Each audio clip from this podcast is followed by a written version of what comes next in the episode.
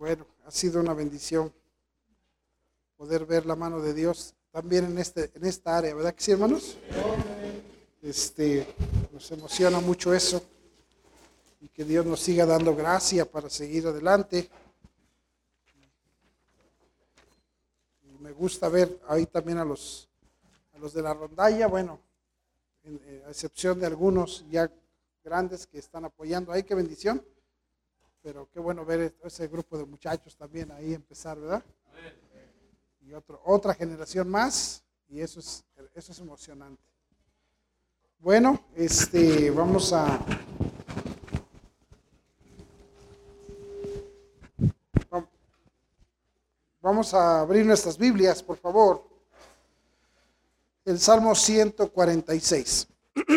El Salmo 146. Vamos a ponernos de pie para, para leer Salmo 146. Vamos a leer versículos 1 al 10, todo el Salmo, todo el Salmo 146.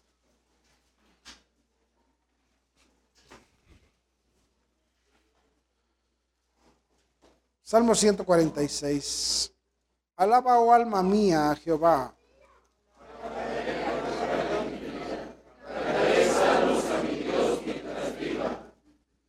No confiéis en los príncipes, ni en hijo de hombre, porque no hay en él salvación.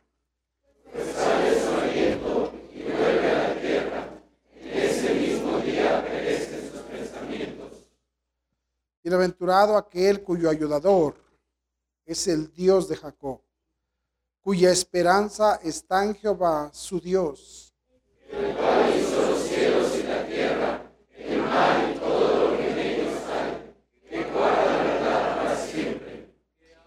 Que hace justicia a los agraviados, que da pan a los hambrientos. ¿Dónde estoy? Aquí. Jehová liberta a los cautivos.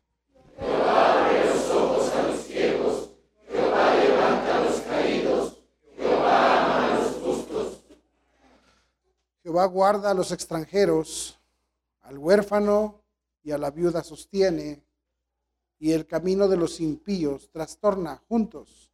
Reinará Jehová para siempre, tu Dios, oh Sión, de generación en generación. Aleluya. Que mire cómo termina.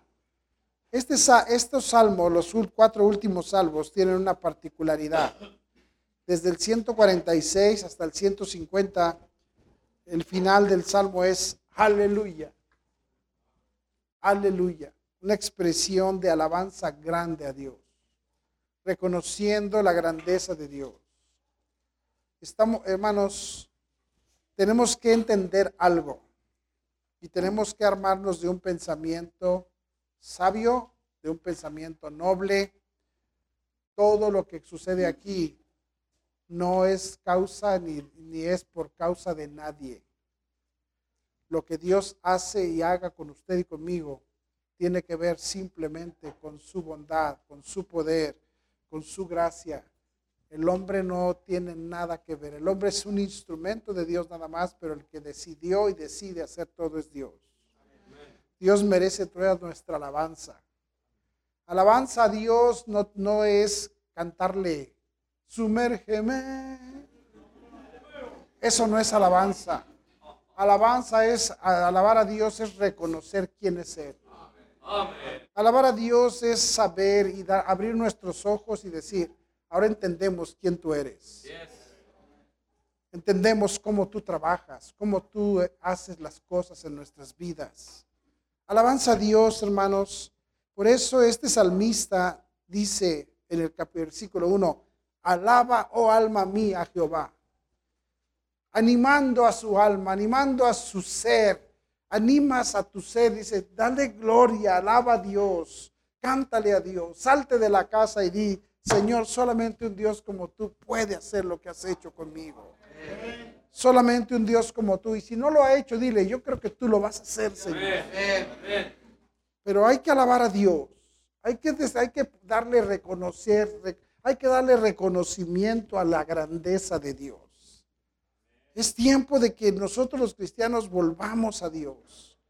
Es tiempo de que nosotros los cristianos reconozcamos quién nos sostiene, por qué caminamos, por qué vemos lo que vemos, quién nos da ese deseo, quién nos da el poder, quién nos da la capacidad. Hermanos, vamos a vivir reconociendo a Dios. Nada pasaría en nuestras vidas de lo que está pasando si un Dios no se hubiera fijado en nosotros. Nada pasaría. Ese Dios maravilloso, incomprensible, amoroso, ¿quién puede comprender su misericordia? ¿Quién puede comprender su amor? Vamos a alabar a Dios. Vamos a decirle, Señor, solamente para, no, no a nosotros, oh Jehová, no a nosotros, sino a tu nombre da gloria. No a nosotros, oh Dios. ¿Nosotros qué somos? A tu nombre da gloria. Vamos a alabar a Dios. Vamos a reconocer a Dios. Vamos a enseñar a estos chiquillos y decirles, mira, ¿ves lo que ves? Es Dios el que nos escogió. Vamos a, decirles que tienen que entender que eh, los otros grupos, hermano, no, no tienen a Dios. No me importa que pienses que soy radical, pero no tienen a Dios. Porque Dios, cuando hay, Dios está ahí, se nota su grandeza. Y eso es lo que vamos a ver esta noche. Vamos a entender cómo Dios nos da, cómo Dios abre nuestros ojos para verlo a Él. Amén, hermanos. Vamos a orar. Padre Celestial, bendice tu palabra. Usa una vez más a este siervo inútil. Eres tú, Señor, no a nosotros. A tu nombre dale gloria. Señor, levanta tu nombre a través de las vidas y las familias y esta iglesia, Señor. Que no pueda haber una sombra de duda en, en, los alrededores de esta área que puedan negar que hay un Dios en el cielo que nos mueve. Bendice tu palabra y háblanos a todos en esta noche. En Cristo Jesús. Amén.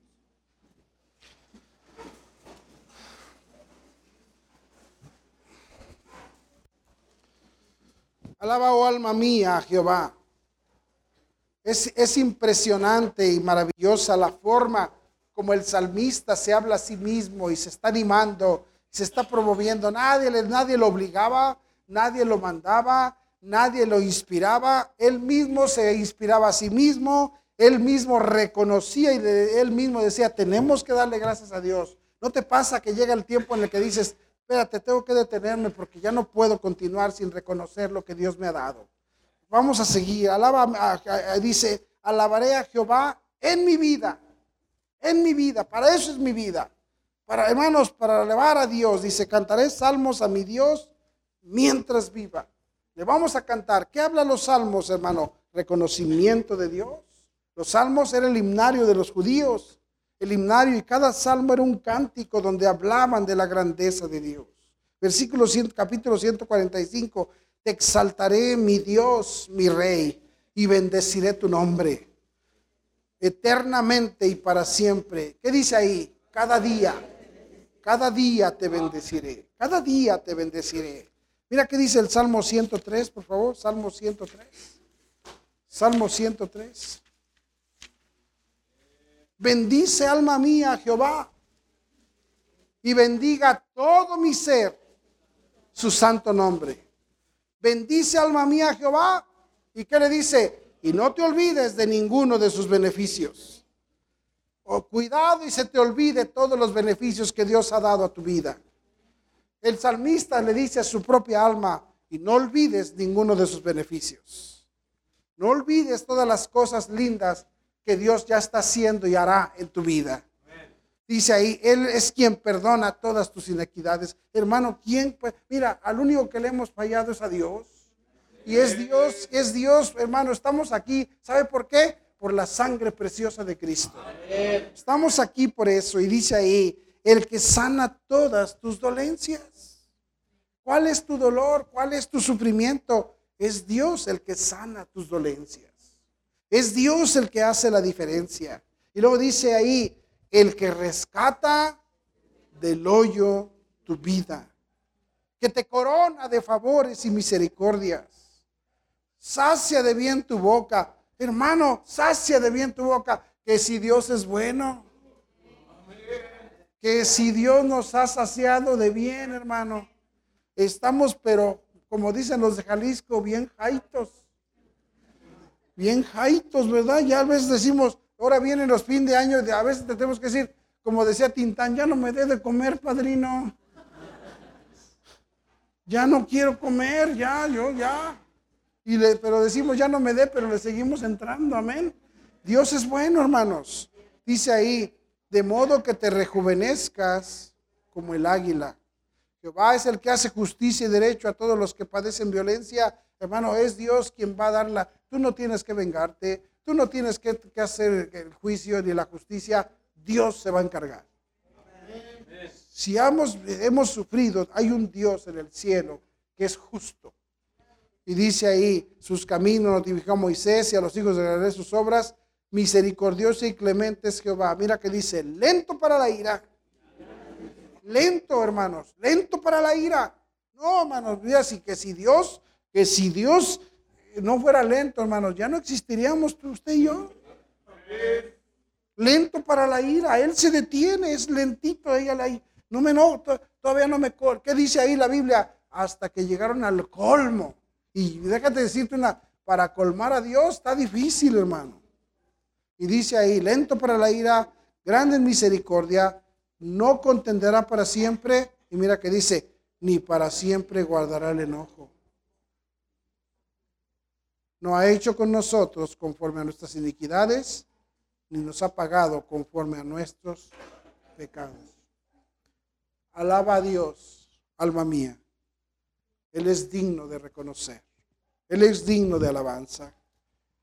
Y dice ahí, no confíes en los príncipes. No confíes en la gente poderosa. No confíes ni en hijo de hombre, porque el hijo de hombre no te puede salvar. No confíes en, los príncipes, porque, ni en el Hijo del Hombre, porque el Hijo del Hombre no te puede dar vida. El Hijo de Hombre, hermano, no, pero que, y no, y no malentiendas, hermano, si estás enfermo, ve al doctor. Amén. Pero confía en Dios y habla con Dios y dile, Señor, voy a ir allá, ilumina a ese hombre para que sea tú a través de él quien haga la obra. Y no confíes en, hermano, no confíes en Hijo de Hombre. No confíes en príncipe, no confíes en hijo de hombre, dice, porque ellos no pueden hacer nada. Si Dios no quiere, no quiere, aunque sea el mejor. Y si Dios quiere, aunque vayas ahí con Doña Ascensión a la curandera del pueblo, Dios quiere. Me están, me están siguiendo. Cuando Dios quiere, quiere. Y cuando Dios quiere, no quiere, pues no quiere. Punto. Amén. Dice ahí, bienaventurado aquel, bienaventurado aquel, dichoso será aquel cuyo acuyador, cuyo ayudador es el Dios de Jacob, el Dios poderoso. Dice, bienaventurado aquel que pone su confianza. ¿Por qué vamos a poner confianza en alguien que no tiene poder cuando tenemos, hermano, toda la bendición a nuestras manos? Dice ahí, el cual hizo los cielos y la tierra. el cual hizo los cielos y la tierra. ¿Por qué vivir esperanzado en la ayuda de los hombres cuando tenemos al mero ricachón allá en el cielo? ¿Por qué confiar y buscar el favor de los hombres cuando dice la Biblia ahí, dice que el Señor dice, la mano del rey, dice, el corazón del rey está en la mano de Jehová? Y cuando Dios quiera, va a decirle al rey, ayuda a ellos. Y dice a todo lo que quiere, lo inclina. No confíes en los hombres, confía en Dios, porque Dios mueve el corazón de los hombres. Porque Dios mueve la mano de los hombres. Porque Dios puede hacer que ahorita muchos de ustedes se levanten, metan la mano, saquen la cartera y aflojen. Dios puede hacer. Y si Dios no quiere, pues nomás no aflojas. Amén. No confíes en el hombre. Él es el poderoso, hermanos. Y dice aquí, va a ser bienaventurado, dichoso aquella persona que aprende a confiar en su Dios. Qué desgracia tenemos hoy día de ver los ministerios por allá, hermano, batallando, porque todo el mundo anda queriéndose relacionar, todo el mundo anda queriendo caer bien, todo el mundo anda buscando el favor de los, de los, de los magnates, de los... ¿Sí me estás entendiendo? Pero no, tener, pero no, hermanos, dice ahí, bienaventurado aquel cuyo ayudador es el Dios de Jacob. Gracias a Dios porque quien ha levantado este lugar ha sido el Dios de Jacob. Gracias a Dios porque todos somos y no hay aquí quien pueda negar que Dios ha bendecido. Y Dios mueve el corazón de muchos de nosotros. Gracias a Dios. Yo le alabo, alabo, a Dios por ver a gente que está emocionada en servirle. Hermano, hay gente aquí que sacrifica como no tienes idea. Y lo hace con un gusto. Y yo digo, Dios, me tengo que llegar y decir, Señor, solamente tú puedes hacer eso en nosotros. Solamente tú. Que Dios agarra a alguien, hermano. Dios lo cambia, lo transforma, lo bendice. Y es, digno Dios de alabar por ver la mano de Dios en las vidas de muchos de ustedes. Hermano, se puede ver, yo no sé, Juan Juan el apóstol decía ahí en la primera carta, dice, yo lo palpé. Yo lo palpé. Casi lo toco. ¿Cómo le hizo Juan? Bueno, él estuvo con el Señor, pero nosotros. Y sin embargo, yo he podido ver a Dios a través de muchos de ustedes ese gusto, ese deseo, ese ánimo. eso es maravilloso, ver a Dios en ustedes, hermanos.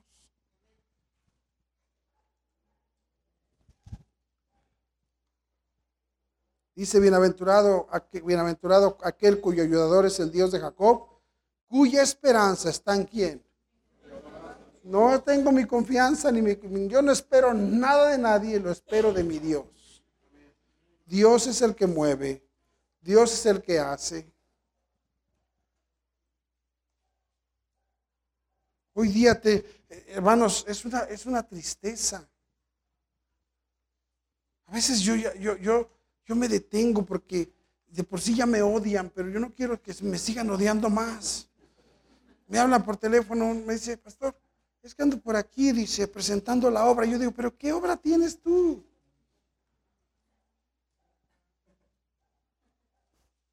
No puede recomendarme. Digo, ¿cómo lo recomiendo? ¿Cómo gente se hace, se hace así? Y, decimos, necesitamos decir, Dios, yo no merecía, yo no merezco nada, pero gracias porque bienaventurado aquel cuya esperanza, cuyo ayudador es el Dios de Israel, el Dios de Jacob. Amén. Dice, ¿por qué? ¿Por qué eres bienaventurado? Dice, porque ese Dios dice, mira, ese Dios dice, el cual hizo los cielos y la tierra. Mira los ejemplos que da, dice, el que te ayuda, dice, yo no sé quién te ayuda a ti, pero el que me ayuda a mí hizo todo esto. Oye, ¿cómo no? ¿Te imaginas que llegara un día aquí, que, llegara al culto un día Carlos Slim y que, dijera, pastor, pues yo escuché aquí, ¿qué, necesitan? Y que yo le dijera, nada. No, pero pues lo que, se, lo que se ofrezca. Sí, pero yo se lo pido a Dios. No, tú no. No, no, dice, tú, mira lo que, yo le diría, mira lo que dice la Biblia, que te vas a morir. Dice ahí, mira, dice, dice versículo 3, no confiéis en los príncipes ni en hijo de hombre, porque no hay en él salvación, pues sale su aliento, ¿y qué dice? En ese mismo día perecen sus pensamientos. No, pues imagínate si yo confío en ti, ya, es más, ya no tardas mucho en morirte. Yo, yo, yo haría eso. Entonces no quiere mi ayuda. No, no, ya gracias, ya tenemos la de Dios. Gracias. Pastor, ¿cómo desaprovecha usted la oportunidad? ¿Cuál oportunidad? La tengo. ¿Por qué no pensamos así? ¿Por qué no buscamos la ayuda del, del, que hizo los cielos y la tierra? ¿Por qué no buscamos la ayuda del que hizo el mar y todo lo que en ellos hay? Esos camarones tan sabrosos, hermano. ¿Sí? Carlos Slim no hizo los camarones. Él puede comprar camarones, pero él no los hizo. Amén. Carlos Slim no hizo ese solecito tan lindo, ¿verdad? Carlos Slim no puede hacer eso. Que guarda verdad para siempre. que, ¿qué dice ahí? Que hace justicia a los agraviados, que da pan a los hambrientos, verdaderamente. Justicia, pan a los hambrientos. Y dice ahí, Jehová liberta a los cautivos. Jehová abre los ojos a los ciegos. ¿Qué poder tan grande tiene Dios de darnos ese entendimiento? ¿Qué poder tan grande tiene Dios de que puede Él hacer esa maravilla de abrir nuestros ojos? Qué maravilloso es ver a Dios, hermano, de cambiar nuestra forma de pensar. Qué maravilloso es ver a Dios que un día nosotros ni por aquí nos pasaba la idea de ver una diferencia y ahora Dios nos dio una visión, nos dio un entendimiento, nos abrió esos ojos, hermano, esos ojos tan ciegos que dice que tenemos todos. Entiende, esa niña tiene que salir de aquí, no puede estar aquí si va a estar hablando. Está chiquita para la cuna, ¿que no? ¿No está para la cuna? ¿Ya está más grande? Llévenla como quiera la cuna. Deje que, mamá se quede y lleven a la cuna. No se preocupen. Sí, ya, ya aprenderemos. No hay problema. yo entiendo. Dice ahí, Dios nos da, nos da entendimiento, hermanos. Dios nos da un verdadero entendimiento. ¿Por qué? Porque dice, tenemos que alabar a Dios por aquellas cosas que ha hecho en nuestras vidas. Amén, hermanos. Porque debemos alabar a Dios por las maravillas que ha hecho de hacer cosas que nosotros ni teníamos la menor idea que íbamos a ver. ¿Cuándo te imaginaste tú ver una diferencia en tu propia vida? ¿Cuándo nos imaginamos ver con estos ojos cosas que estamos viendo? Y no estoy hablando de construcción, estoy hablando de vidas. Estoy hablando que eh, todo lo que podemos ver afuera es lo que se está, es un reflejo de lo que está pasando en nuestros corazones. Están siguiéndome.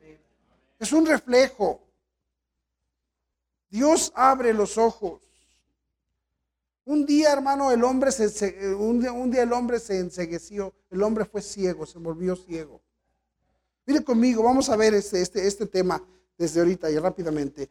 Génesis capítulo 3.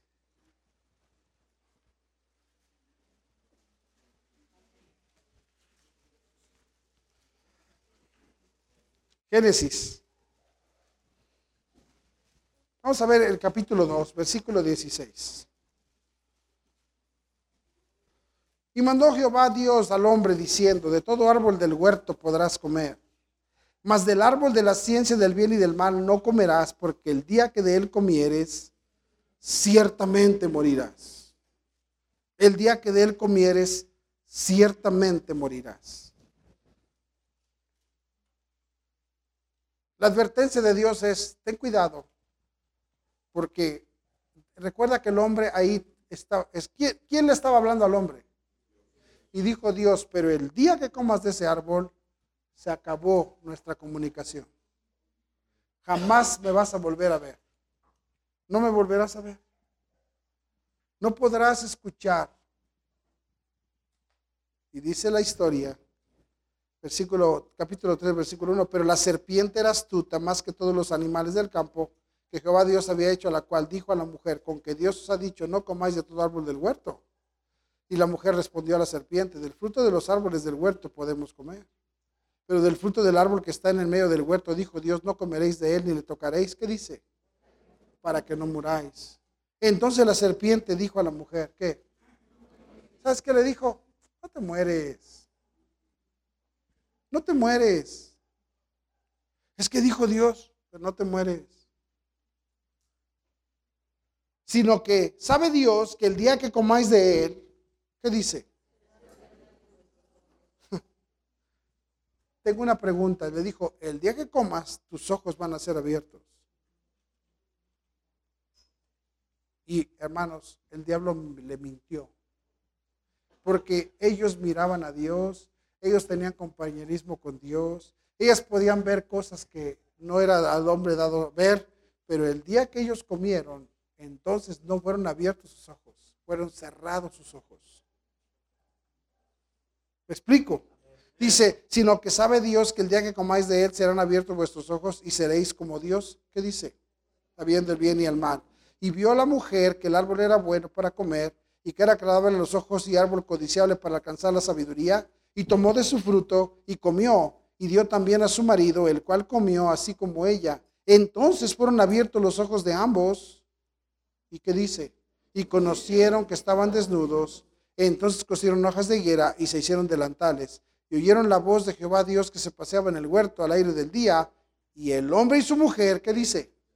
Se escondieron de la presencia de Jehová Dios entre los árboles del huerto. Dice, tus ojos van a ser abiertos y no fueron abiertos, fueron cerrados. Desde entonces el hombre dejó de mirar.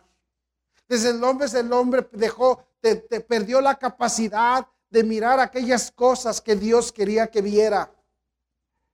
Ahora el hombre tiene una vista corta. Ahora el hombre tiene una vista humana, pero ya no tiene una vista espiritual.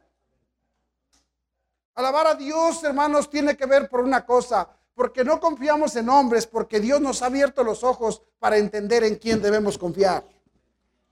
Alabar a Dios tiene que ver porque, hermanos, porque hemos abierto nuestros ojos hacia un panorama distinto, hacia dónde está la fuente, a dónde está el poder, a dónde está la bendición. Dios ha abierto nuestros ojos, pero estábamos ciegos, ¿se acuerda usted?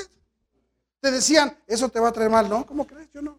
Yo lo estoy viendo. Y no, teníamos la vista, pero ni, ni, de aquí al año que entra. ¿Qué vas a hacer? Pues, ay, ay, como Diosito nos ayude. No, no, no teníamos vista. Pero Él quiere abrir nuestros ojos. Él abre nuestros ojos.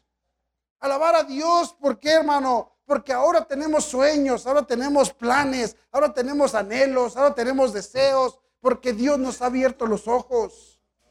Tenemos que alabar a Dios y confiar en Dios, porque Dios nos abre los ojos y Dios nos da visión para mirar y para tener sueños para nuestros hogares, para tener sueños para nuestras familias, para tener sueños para servir a Dios y decir, yo tengo sueños de servir a Dios. Estuve hablando con un joven el sábado. El jueves él escuchó una predicación, hablamos un poquito y hermano, Dios le mostró una visión así.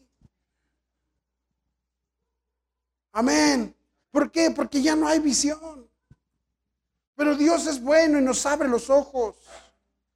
Los ojos fueron cerrados por el pecado, por la desobediencia, tus ojos se cierran y no vemos más. Pero ¿qué dice el salmista? Vamos a alabar a Dios por una razón. Entre todas las el 146, entre todas las razones por las que debemos alabar a Dios, dice hay una maravillosa que es que versículo versículo 8 dice, Jehová abre los ojos aquí, hermano. A los ciegos, hermano, porque no tenemos ojos para ver. Cuando llegamos a, a los pies de Cristo, Él sabe que venimos con la vista nublada. Pero Dios quiere que abras tus ojos a algo diferente. Dios quiere que abras tus ojos a algo diferente. Hermanos, eso es importantísimo. Vamos a ver gente a quien Dios abrió los ojos. Vaya conmigo al libro de Génesis una vez más. Génesis 21, por favor. Génesis 21.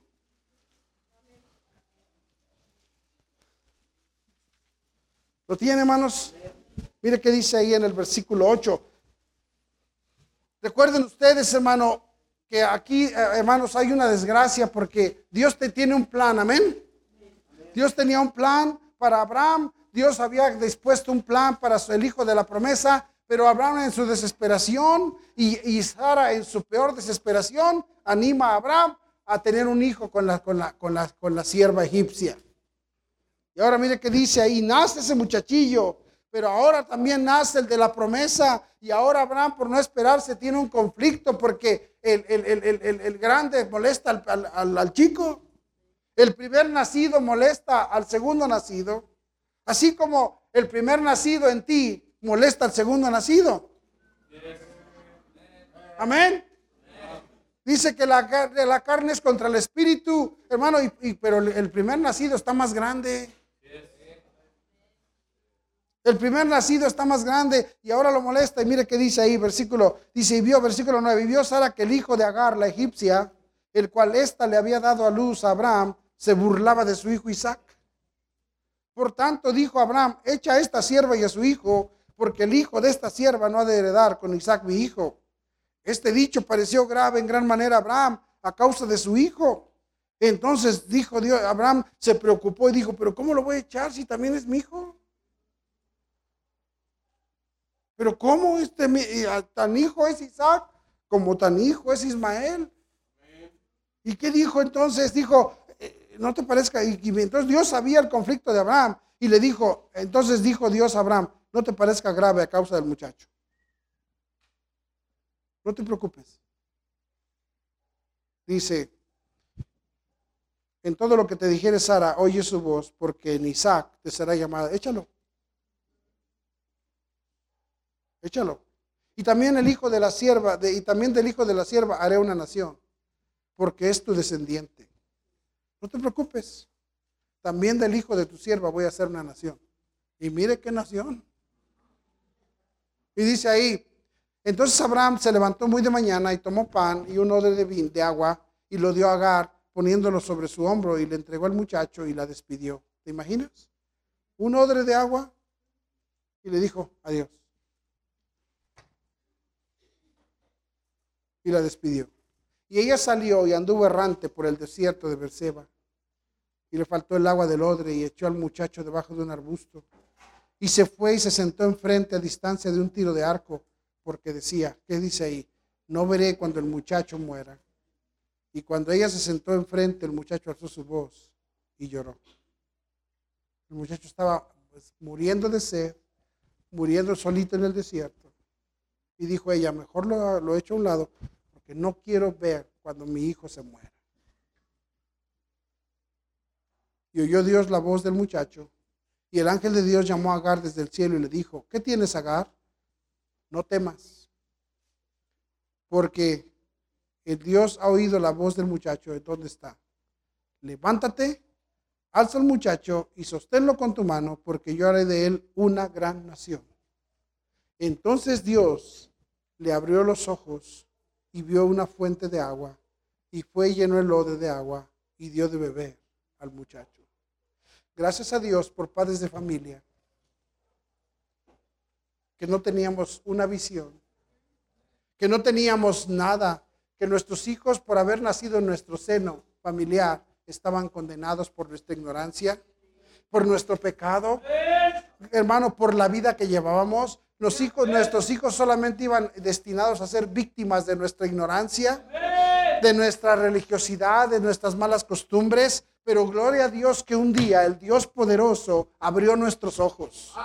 Gracias a Dios por padres de familia que han dejado que Dios les abra los ojos Gracias a Dios por padres de familia que han dejado que Dios abra sus ojos y ahora dice Dios, no te preocupes porque yo tengo planes grandes para ese muchacho, para esa muchacha. Hermano, Dios, hay que alabar a Dios porque mire, gracias a Dios, tenemos planes, yo no sé de usted, pero Dios tiene planes grandes. Y un día, hermano, nuestros hijos, por ser nuestros hijos, y yo, hermano, yo mira mi, mi preocupación, pregunta a mi esposa peleándonos un día en la calle. Fuimos a la iglesia católica un domingo a la noche porque yo quería, yo decía, yo tengo que encontrar algo diferente para mis hijos. Yo tengo que encontrar algo diferente. Nos metimos ahí a la iglesia católica, ahí estaba el cura, dijo, vamos a recoger la limosna. Y se levanta un chango ahí de esos de Tepito. Y una noche antes yo había llegado como a las 3 de la mañana y estaban peleándose dos chamacos por un garrafón de activo. ¿Saben qué es el activo, verdad? yo no sé, pues cómo no si le hacías. Peleándose por un garrajón de activo de ese solvente y uno le, se cayó y le jalaba y el otro se lo arrastró y se, y, se cayó y llegó el papá y le decía, suéltalo y no lo soltaba. Y luego le decía, pa, no me lo suelta, pa. Por un garrafón de ahí salió el papá con un picayelo, le empezó a, picar las piernas, hermano. Y hacía los piquetes, le soltó. Y ya el domingo lo ve que está así. Y yo le dije a mi esposa, vámonos de aquí, aquí no es. Aquí no es. Y salí desesperado y gritando en la calle. Y mi esposa me decía, cállate, pareces loco. Y yo no, yo, yo, decía, Dios, abre mis ojos. Abre mis ojos, porque ahora ya tengo dos muchachitos. ¿Qué va a ser de su vida? son mis hijos, no ves dónde vivimos, no ves. Bueno, mira, gente se quedó allí. Mira, un tío no decidió salir de ahí y se echó a perder toda su familia. Porque, porque hay gente, hermano, debemos de alabar a Dios y decirle aleluya, porque un día abriste mis ojos. Y si tú no tienes planes para tu familia, dile a Dios, ruégale a Dios que tenga poder para abrir tus ojos y tomes decisiones. Bueno, porque Dios abre los ojos. Debemos de alabar a Dios porque, hermanos, es una bendición. No importa, mira, son unos locos, son unos zafados, pero el asunto no es ellos, el asunto eres tú.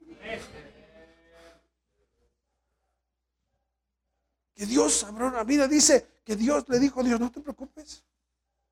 Y dice, y abrió sus ojos y le dijo, levántate. Alza muchachos, tenlo en tu mano, porque yo haré de él una gran nación. No te preocupes, yo tengo planes para él. Pero se está muriendo en el des... No importa, si Dios ya dio planes para él, hay planes para él. Nomás abre tus ojos. Abre tus ojos porque Dios tiene planes.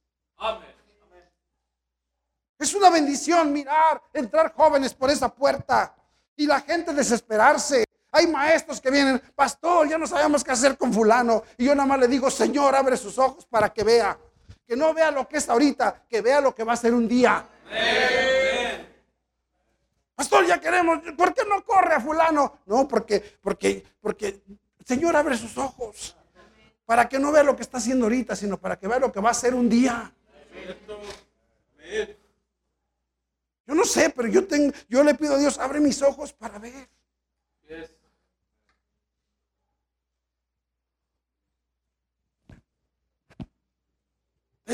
Debemos de alabar a Dios porque Él abre nuestros ojos. Y por eso sacrificamos. Escúchame bien, si tú nomás estás viniendo aquí a construir por nada, olvídate, ya no construyas. Pero si Dios te abrió los ojos y un día ves a tu hijo ahí, hermano, ocupando esas cosas, yo no sé de qué, pero yo, yo que tú, yo diría, yo no, ¿sabe por qué estoy haciendo ese salón, pastor? Porque yo veo a mi hijo un día predicar ahí. ¿Sabe por qué estamos haciendo ese salón, pastor? Porque ya está muy chiquito este, este salón. Y un día ahí vamos a casar a mi hija. Amén. Amén. Ten visión, dile a Dios, abre mis ojos para ver la vida de mis hijos linda, para ver que esos muchachos, hermano, porque todos los muchachos, escúcheme bien, porque todos nuestros hijos que nacen, ya nada más por ser nuestros hijos, están condenados.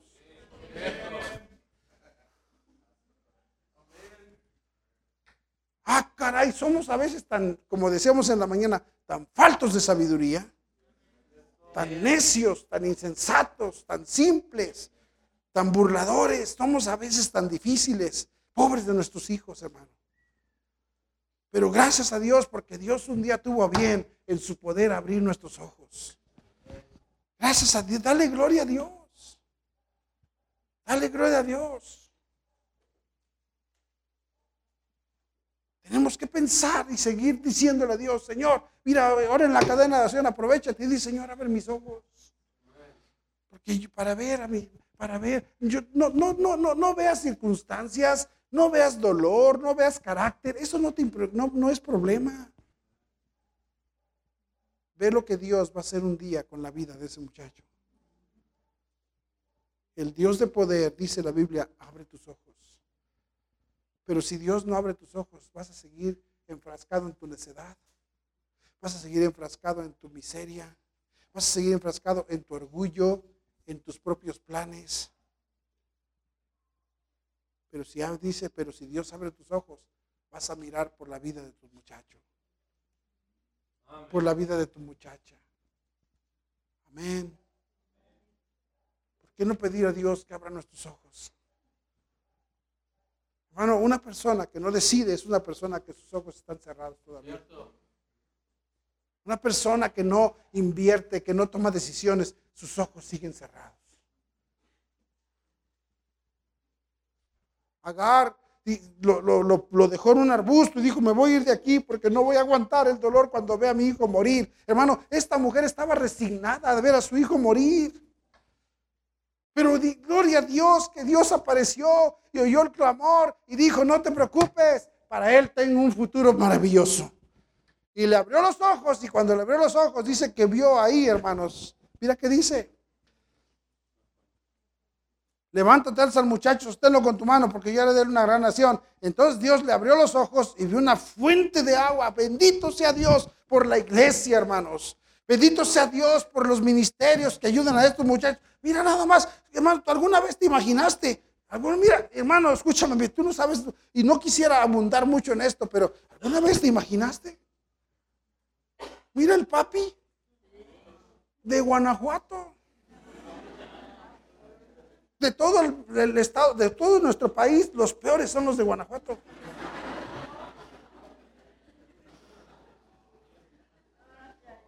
Ve, ve las estadísticas, ¿dónde hay más muertes? Son los de Guanajuato los que echaron a perder Tepito, hermano. Ya te lo he contado. Pero gracias a Dios, porque Dios abrió los ojos de José y Mónica. Y porque ellos invirtieron y, sacrificaron y dejaron todo. Y dejó, José dejó Chiapas, bendito sea Dios. No, hermano, va va a venir el juicio de Dios y se va a acabar todo Chiapas. Amén. Se va a hundir Chiapas así, ¡pum! Salgan de Chiapas todos los chiapanecos. Vénganse a Maquisco, hermano, amén.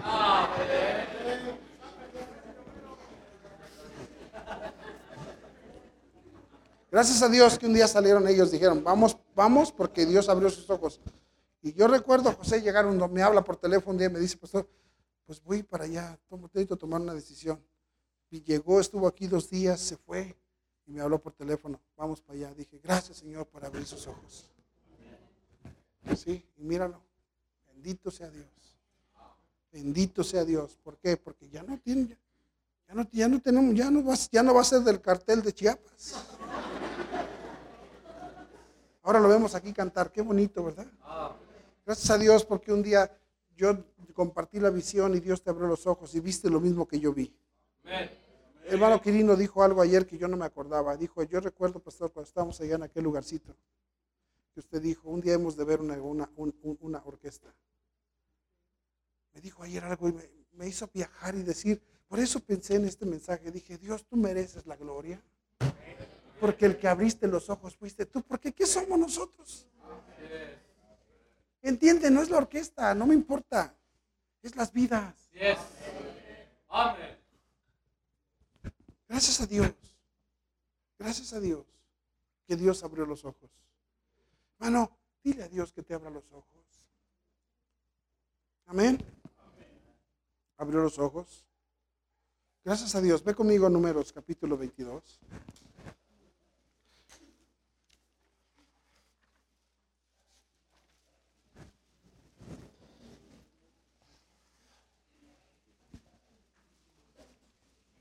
Números 22.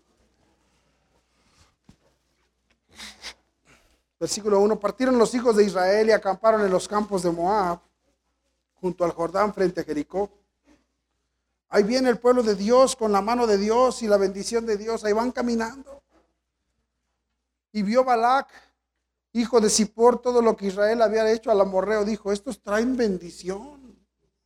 Estos vienen protegidos por Dios. Estos traen poder, estos traen bendición en su vida. Y Moab tuvo gran temor a causa del pueblo porque era mucho. Y se angustió Moab a causa de los hijos de Israel. Y dijo Moab a los ancianos de Madián, ahora lamerá esa gente todos nuestros contornos, como lame el buey la grama del campo. Y Balac, hijo de Zippor, era entonces rey de Moab. Los moabitas estaban temblando. Y Balac era el rey y dijo Balac, ¿cómo le hago? Por tanto envió mensajeros a Balaam, hijo de Beor, en Petor, que está junto al río de la tierra de los hijos de su pueblo, para que lo llamasen, diciendo, un pueblo ha salido de Egipto, he aquí cubre la faz de la tierra y habita delante de mí. Ven pues ahora te ruego, maldíceme este pueblo, porque es más fuerte que yo. Quizá yo pueda herirlo y echarlo de la tierra, pues yo sé que el que tú bendigas será bendito y el que tú maldigas será maldito. Y ese era el poder que Dios había otorgado a Balaam al que Balaam bendecía, bendecía. Y al que Balaam maldecía, se le, iba mal. Y dijo Balac, te contrato, vente. Amén. Y ahí va, dice, y fueron los ancianos de Moab, hermano, a buscar a Balaam. Y el rey Balac dice así, te voy a honrar, te voy a bendecir, te voy a dar lo que quieras, pero maldíceme un pueblo. Versículo 8, les dijo, reposad aquí esta noche y yo daré respuesta según Jehová me hablare. Así los príncipes de Moab se quedaron con Balaam y vino Dios a Balaam y le dijo, ¿qué varones son estos que están contigo? Y Balaam respondió a Dios, Balac, hijo de Zippor, rey de Moab, ha enviado a decirme, he aquí este pueblo que ha salido de Egipto cubre la faz de la tierra, ven pues ahora y maldícemelo, quizá podré pelear contra él y echarlo. Entonces dijo Dios a Balaam, no vayas con ellos, ni maldigas al pueblo, porque es bendito. No vayas. Y ya te sabe la historia. Y viene Balaam y les dice, pues yo sí quisiera ir, pero Dios no me deja. Yo sí, no, si yo sí quisiera, pero ya ves ahí cómo son en la iglesia. No, si yo sí quisiera, pero ya ves cómo es el pastor. No, nomás entera el pastor que anduve yo allí y me agarra. No, si yo sí quisiera andar allá, pero. No, de que ganas hay, ganas hay, dice. ¿Y qué dice, hermanos? No, no puedo ir. Pero Balak, no, hermano, pero la tentación no va a parar. Pero el diablo va a querer seguir insistiendo en tu vida. Y te va a ofertar muchas cosas. Versículo 15, volvió Balac a enviar otra vez más príncipes más honorables que los otros, a los cuales, los cuales vinieron a Balaam y le dijeron, así dice Balac, hijo de Zippor, te ruego que no dejes de venir a mí. Llegó, ya no llegaron ahí cualquiera, ya llegaron los meros meros. Los, llegaron ahí unas limusinas a la puerta de Balaam y le dijeron, mira, ven, te vamos a honrar. Versículo 18, y Balaam respondió y dijo a los siervos de Balac, aunque Balac me diese su casa llena de plata y oro, no puedo traspasar la palabra de Jehová mi Dios para hacer cosa chica ni grande. Os ruego por tanta hora que reposéis aquí esta noche para que yo sepa qué me vuelve a decir Jehová. ¿Cómo? No, que Dios ya dijo. ¿Qué dijo Dios? ¿Por qué sigues insistiendo? ¿Qué dijo Dios? ¿Por qué tú piensas que hoy leemos un versículo y mañana la Biblia la cambiaba a decir, bueno, ya cambió hoy, es que la Biblia cambia así como los letreros. Ah, bueno, hoy leí esto, pero mañana a lo mejor leo otra cosa. Es como aquel que dice, aquí, a ver, dime dónde dice la Biblia que debo de hacer eso, aquí. A ver, enséñame otro lugar. Ya Dios dijo que no. Amén. Amén. Dios nos ama, Dios, nos, Dios quiere, hermanos, bendecir nuestras vidas. Versículo 21, así Balaam se levantó por la mañana. Vino Dios Balaam a Dios y le dice, versículo 20, y vino Dios a Balaam de noche y le dijo, si vinieron a llamarte estos hombres, levántate y vete con ellos, pero harás lo que yo te diga. Así Balaam se levantó por la mañana y enalbardó su asna y fue con los príncipes de Moab y la ira de Dios se encendió porque él iba y el ángel de Jehová se puso en el camino de, por el adversario suyo. Iba pues él montado sobre su asna, con él, con él dos criados suyos. Y el asna vio al ángel de Jehová que estaba en el camino con su espada desnuda en su mano. Y se apartó él del asna del, el asna del camino e iba por el campo. Entonces azotó Balaam al asna para hacerla volver al camino. Pero el ángel de Jehová se puso en, el, una senda de viñas que tenía pared a un lado y pared al otro. Y viendo el asna del ángel de Jehová, se pegó a la pared y apretó contra la pared el pie de Balaam. Y él volvió a azotarla. Y el ángel de Jehová pasó más allá y se puso en una angostura donde no había camino para apartarse ni a derecha ni a izquierda. Y viendo el asna al ángel de Jehová, se echó debajo de, debajo de Balaam. Y Balaam se enojó y azotó al asna con un palo. El asna lo está librando, el burro, la burra lo está librando de la muerte. Ahí llevaba Balaam a desobedeciendo a Dios. Va camino, hermano, a la muerte. Y va montado en la burra. Y mejor la burra vio la, la espada y el ángel que el mismo Balaam. Y dice que cuando la burra vio al ángel parado por un lado, se fue por otro camino, luego pasó por un camino y dice, estaba angosto, y dice, la burra se pegó, se pegó, dice, si no se pega la burra, le pasa la espada por la cabezota, hermano. Y Balaam le pega. Pero hay un punto en donde ya pasa por un lugar donde no había para dónde hacerse. Y la burra mejor se echó. Si no se echa la burra, le mocha la cabezota ahí. Y Balaam se baja y le empieza a pegar a la burra con un palo. Enojado. Versículo 28. Entonces Jehová abrió la boca al asna, la cual dijo a Balaam, ¿qué te he hecho que me has azotado estas tres veces? Y Balaam respondió al asna, porque te has burlado de mí. Ojalá tuviera una espada en mi mano que ahora te mataría. Y el asna dijo a Balaam, ¿no soy yo tu asna? Sobre mí has cabalgado desde que tú me tienes hasta este día. ¿He acostumbrado a hacerlo así contigo? Y él respondió, no. Entonces Jehová abrió los ojos de quién? Y vio al ángel de Jehová que estaba en el camino y tenía su espada desnuda en su mano. Y Balaam lo hizo, hizo reverencia y se inclinó sobre su rostro. Fíjate nada más. Le dice la burra, ¿por qué me pegas? ¿Te imaginas que tú vas caminando? Imagínate que vas con tu perro y te dice tu perro, ¿qué hubo?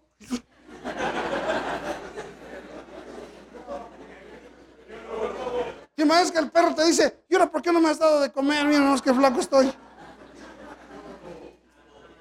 ¿Para qué quieres perro entonces? Amén. Pero dice que entonces Dios dice, y que Balaam dijo, pues no te pego porque te pego porque me desobedeciste.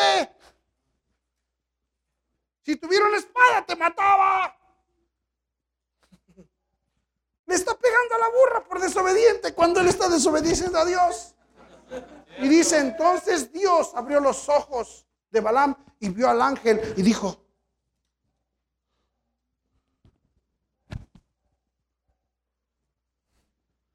Debemos darle gracias a Dios, hermano, que Dios nos ha librado.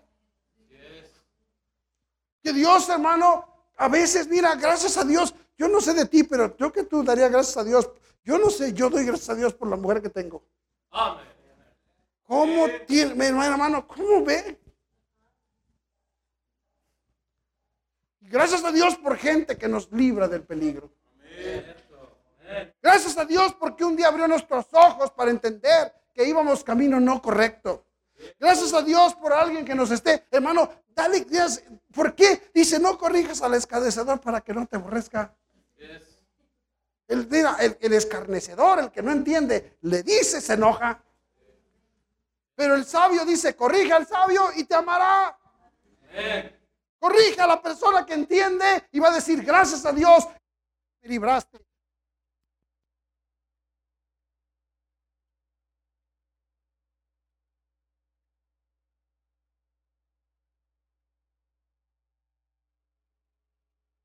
Gracias que me enseñaste. Gracias que me dijiste. Gracias a Dios por alguien, hermano. No te enojes cuando alguien te reprenda. No te enojes porque vas camino a la destrucción. Hoy día tenemos un montón de jóvenes. Hermano, muchos de ustedes, mira, vienes a la iglesia, no pones atención, te encuentras un desgraciado allá que ni Biblia sabe y nada más te dice cualquier, hoy día hay un montón de gente allá afuera cambiándolos. De que empiezan con su, ¿sabes cuál es el nombre de Dios?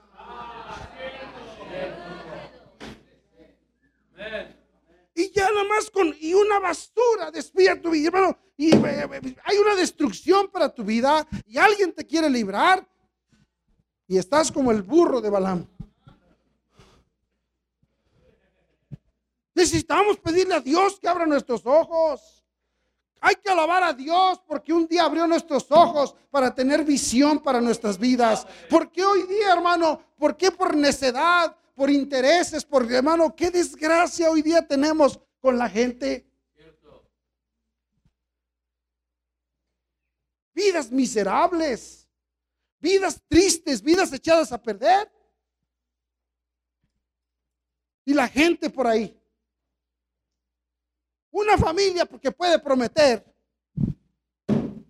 todo por alguien. Todo por la triste burra de, digo, perdón, por el balán burro, porque la burra era más lista que el balán burro. Ay, mejor la burra veía que balán. Y muchos de nosotros, hermano, tenemos que ir con Dios y decirle, abre mis ojos, Señor.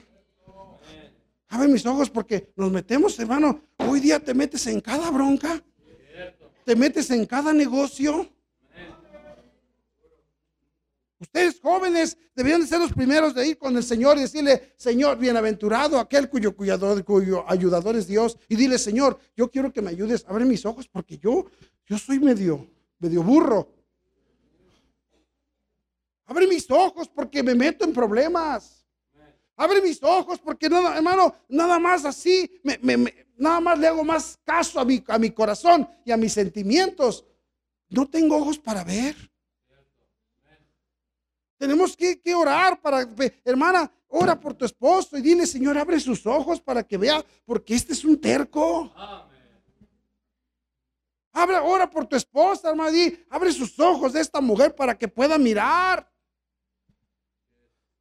A veces la familia no avanza porque hay una vieja necia ahí en la casa que no quiere abrir sus ojos. Abre tus ojos, dile Dios, ábreme mis ojos para que yo pueda mirar acerca de mis hijos. Amén.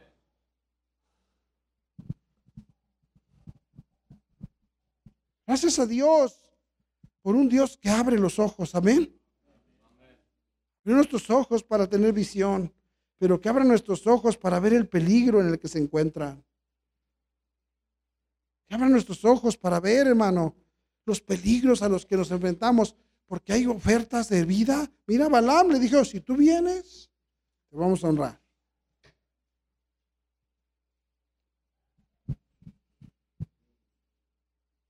Que abra sus ojos. Amén, hermanos.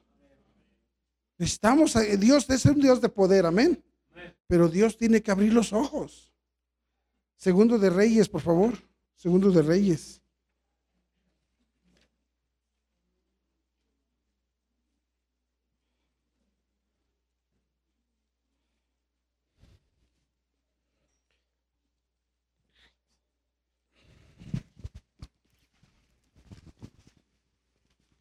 capítulo 6.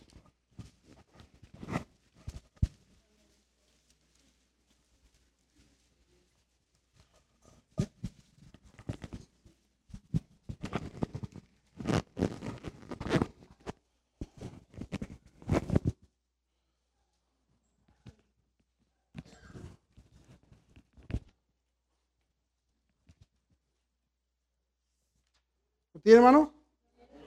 Mira que dice allí este, Segundo Reyes capítulo 6, el versículo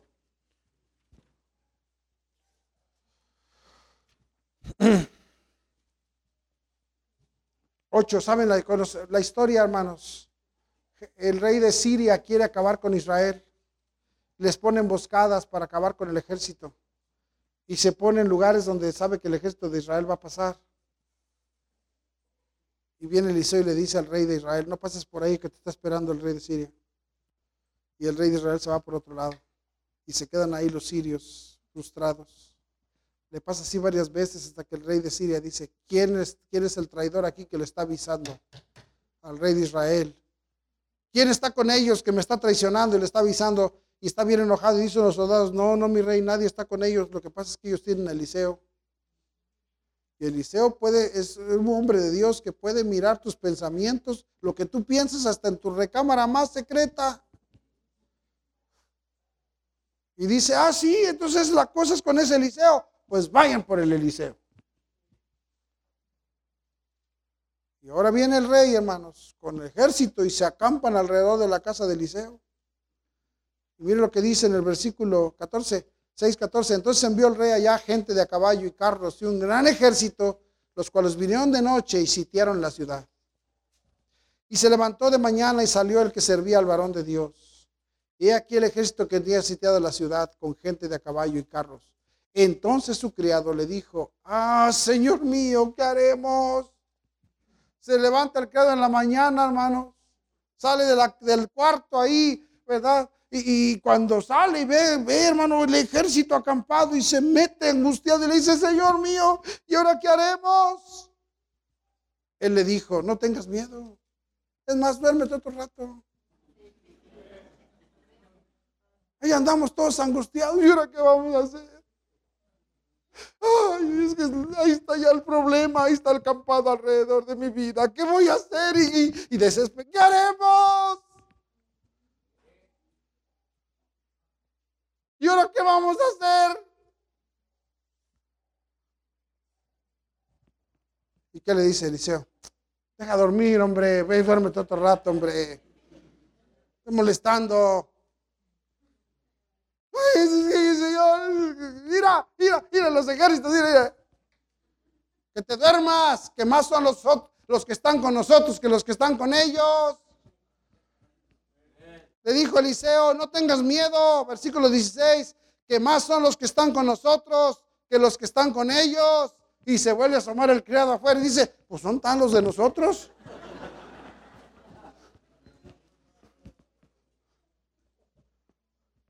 Qué tristeza hoy día, hermano, tener gente que no puede entender la protección y la bendición que Dios ha querido dar a su pueblo. Entra la desesperación en nuestras vidas.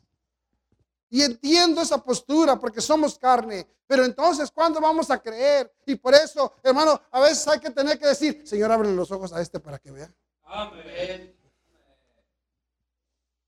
Porque venimos en desesperación, vivimos en desesperación. Y hoy día, hermano, y por eso hacemos cada decisión en desesperación. ¿Y qué pasó? No, ya los... Pastor, tengo mi enfermo. ¿Y, y, qué? ¿Tú eres doctor o qué? ¿O tú eres Dios que cura o qué? Y hay que decirle a Dios, abre sus ojos para que vea.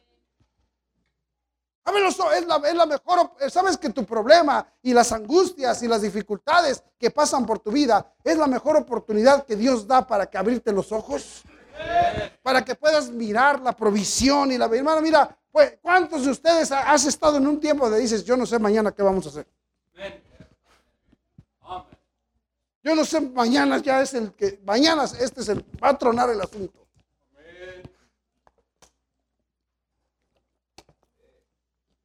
¿Y ahora qué hago? Abre sus ojos para que vea. Vamos, pues, hermano, pedirle a Dios que podamos ver la protección y la bendición y el cuidado que Él dijo, he aquí yo estoy con vosotros todos los días.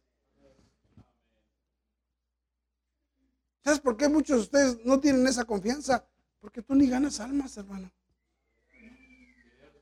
Y dijo Dios, id a ser discípulos a todas las naciones, bautizándoles en el nombre del Padre y del Hijo y del Espíritu Santo, enseñándoles que guarden todo lo que yo os he enseñado, y aquí yo estoy con vosotros. Tú haz lo que tienes que hacer y tú di, Dios está conmigo. Pero la cosa está fea. Sí, pero Dios está aquí. Pero Dios está en control. Necesitamos pedirle a Dios que abra nuestros ojos. Nos una desesperación. ¿Y qué dijo Eliseo? Señor, te ruego que abra sus ojos. Te ruego que abra sus ojos para que vea. Entonces Jehová abrió los ojos del criado y miró, versículo 7. He aquí que el monte estaba lleno de gente de a caballo y carros de fuego alrededor de Eliseo. Hermano, Dios es el que se encarga de proteger, tú no. Dios, hermano, Dios es el que protege, Dios es el que nos guarda.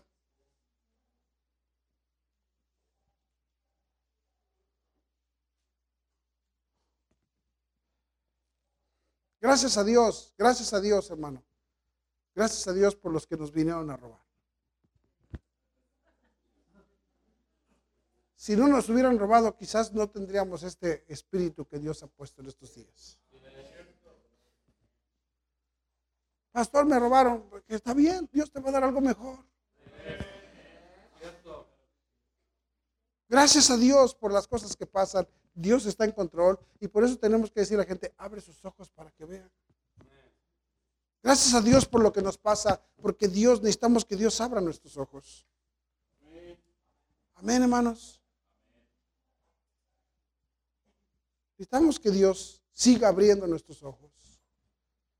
Hay que orar a Dios. Dice aquí que el, poderoso Dios, hermano, por eso a veces le atribuimos la gloria a, a, lo que no debemos atribuirla. No tenemos por qué atribuirle gloria a los hombres. Es Dios el que bendice.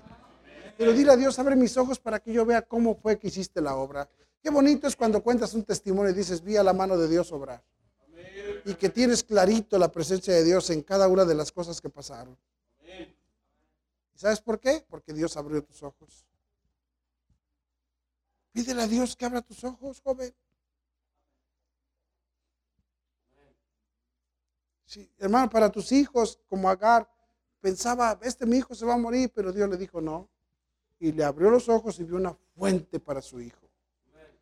Qué bendición por eso. Qué bendición, qué, qué tristeza es que allá afuera hay muchas familias que nunca vieron la fuente que Dios abrió aquí para que sus hijos vivieran. Qué tristeza, hermanos. Que hoy hay, hay gente allá afuera que no ve el peligro, que va camino hacia el engaño, que va camino hacia la oferta, que va camino hacia la tentación y no tiene no y no hay quien le abra los ojos para que vea los peligros a los que se enfrenta. No hay no lo ven, no lo ven. Qué desgracia hoy día, hermanos, que haya gente que no tiene que, Señor, Carlos se fue alrededor son manos los que están con nosotros, la protección de Dios sobre nuestras vidas. Que Dios abra los ojos de nuestros hijos. Abra, hermano, mira, abre tus ojos. Ora por tus hijos, que Dios les abra los ojos. Que tengan una visión clara de la voluntad de Dios en sus vidas. Y cuando hablo de la voluntad, estoy hablando de toda la voluntad. A veces los, ojos de los jóvenes son tan burros. Y ahí andan buscando, ay, yo quiero, ¿qué quieres? Y eh, no, abre tus ojos por allá, ay, no, eso no me gusta. Burro. No sabes lo que, no sabes lo que dices. Es que a mí me gusta aquella, no, aquella pura lata. Ah,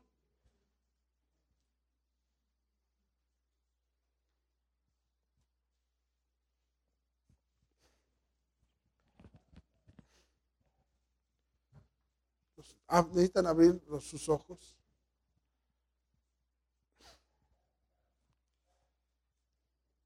Vamos a terminar. Segunda Crónicas, por favor.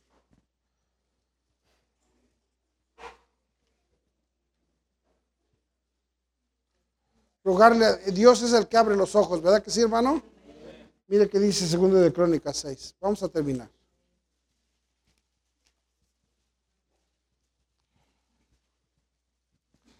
Salomón, hermanos, ha concluido el templo de, Salomón. Está haciendo una oración maravillosa. Y le dice a, Dios, Señor, si estas cosas no sucedieran, si estas cosas pasaren, dice, yo quiero que tú nos abras los ojos. Amén, hermanos. Y mire que dice ahí, segundo de Crónicas 6. Dice el versículo 36. Si pecaren contra ti, pues no hay hombre que no peque y te enojares contra ellos. Y los entregares delante de sus enemigos para que los tomen, tomaren, los lleven cautivos a tierra de enemigos, lejos o cerca. Y ellos volvieran en sí en la tierra donde fueren llevados cautivos. Si se convirtieren y oraran a ti en la tierra de su cautividad y dijeren, pecamos, hemos hecho inicuamente, impíamente hemos hecho. Si se convirtieren a ti de todo su corazón y de toda su alma en la tierra de su cautividad donde los hubieres llevado cautivos y oraren hacia la tierra que tú diste a sus padres, hacia la ciudad que tú elegiste y hacia la casa que he edificado a tu nombre. Tú irás desde los cielos, desde el lugar de tu morada, su oración y su ruego, y ampararás su casa y perdonarás a tu pueblo que pecó contra ti. Mire qué dice el 40. Ahora pues, oh, oh Dios mío, te ruego que dice, que estén abiertos tus ojos y atentos tus oídos a la oración. ¿En dónde? Bueno, abre tus ojos, dice Salomón. Mira, Señor, dice, este templo, este lugar, este lugar se está haciendo, dice, para que tenga un, tu nombre sea levantado. Dice, y ya hemos edificado el templo, dice, y si ellos estuvieran mal, pero desde aquel lugar donde andan mal, volvieran su, rostro hacia el templo y oraran a ti, dice, tú los vas a bendecir. Entonces, lo que yo te pido, Señor, fíjate lo que le dice lo que yo te pido es que tus ojos estén abiertos a todo aquel que venga a este lugar. No solamente que le abran los ojos a ellos, pero que tus ojos, los ojos tuyos, estén abiertos a todo aquel que está en este lugar. Que tus ojos se pongan sobre la vida de todos aquellos que vengan a este lugar. Este lugar que fue hecho para levantar tu nombre. Y todos aquellos que tengan parte en este lugar, tus ojos estén abiertos a su vida de ellos. Hermano, escúchame bien, no, tiene, no es el asunto de Iglesia Bautista Libertad. Es un lugar donde se, se quiere glorificar a Dios y, y ahora nuestro deseo es el pedirle a Dios, Señor, abre tus ojos y mira.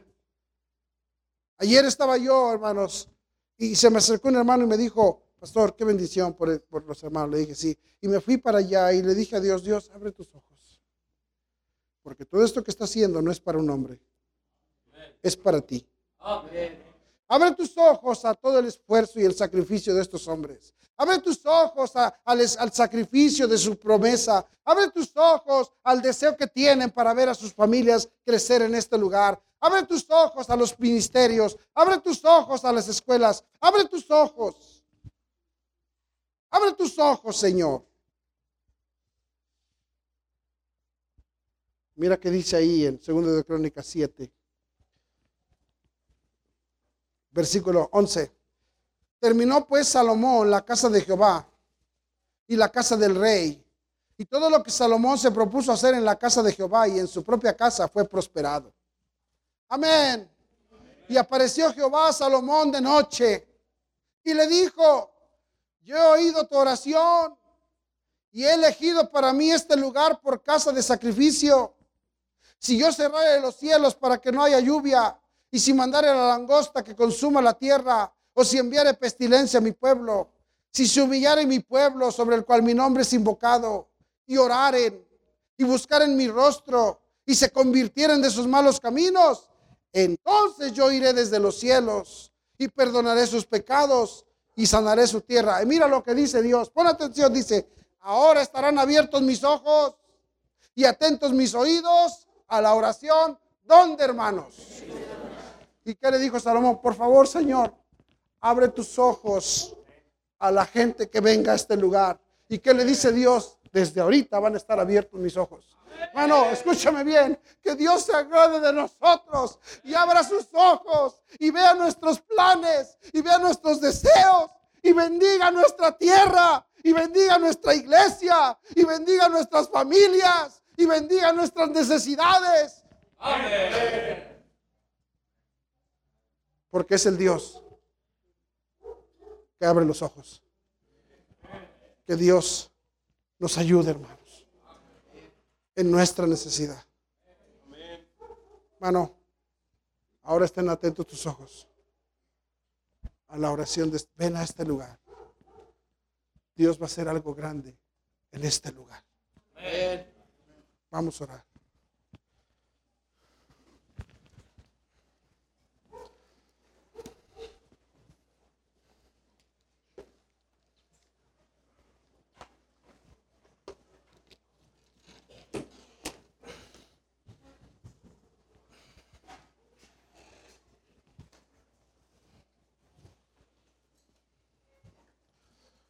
Ven al altar y dile a Dios, Dios, abre tus ojos. Abre tus ojos a mi vida. Tu padre de familia, dile a Dios, ábreme los ojos para tener visión para mi vida, para mis hijos, para mi familia. Ábreme los ojos, Señor, para ver que tienes planes grandes para mi vida, para mi familia. Ábreme los ojos, Señor, para que yo pueda ver el error en el que ando, la mentira que me creí. Perdóname porque me he creído mentiras. Muchos de ustedes tu vida iba bien y te creíste una basura mentira y ahora estás, ahora te tropezaste y alguien se va a tropezar más por eso, por el error de Balaam. Ábreme los ojos para ver el peligro. Ábreme los ojos, Señor, para ver que tú estás al cuidado de mi vida. que vengan las amenazas y que vengan los sitios y que vengan los ejércitos de Satanás. Y por más que vea yo el mal a mi alrededor, pueda tener los ojos para ver que tú cuidas mi vida, que tú vas a proteger mi, mi hogar, vas a proteger mi familia, vas a proteger mi necesidad.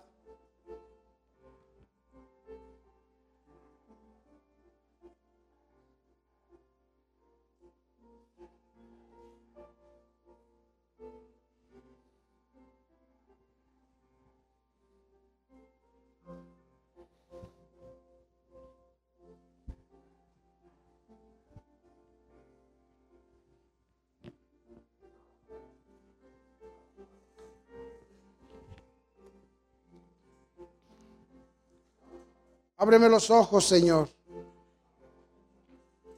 Señor, y abre tus ojos a mi vida. Abre tus ojos, Señor, en este lugar para oír mi petición. Abre tus ojos para que veas todo lo que estamos haciendo y que veas que no es para alguien más, sino para ti.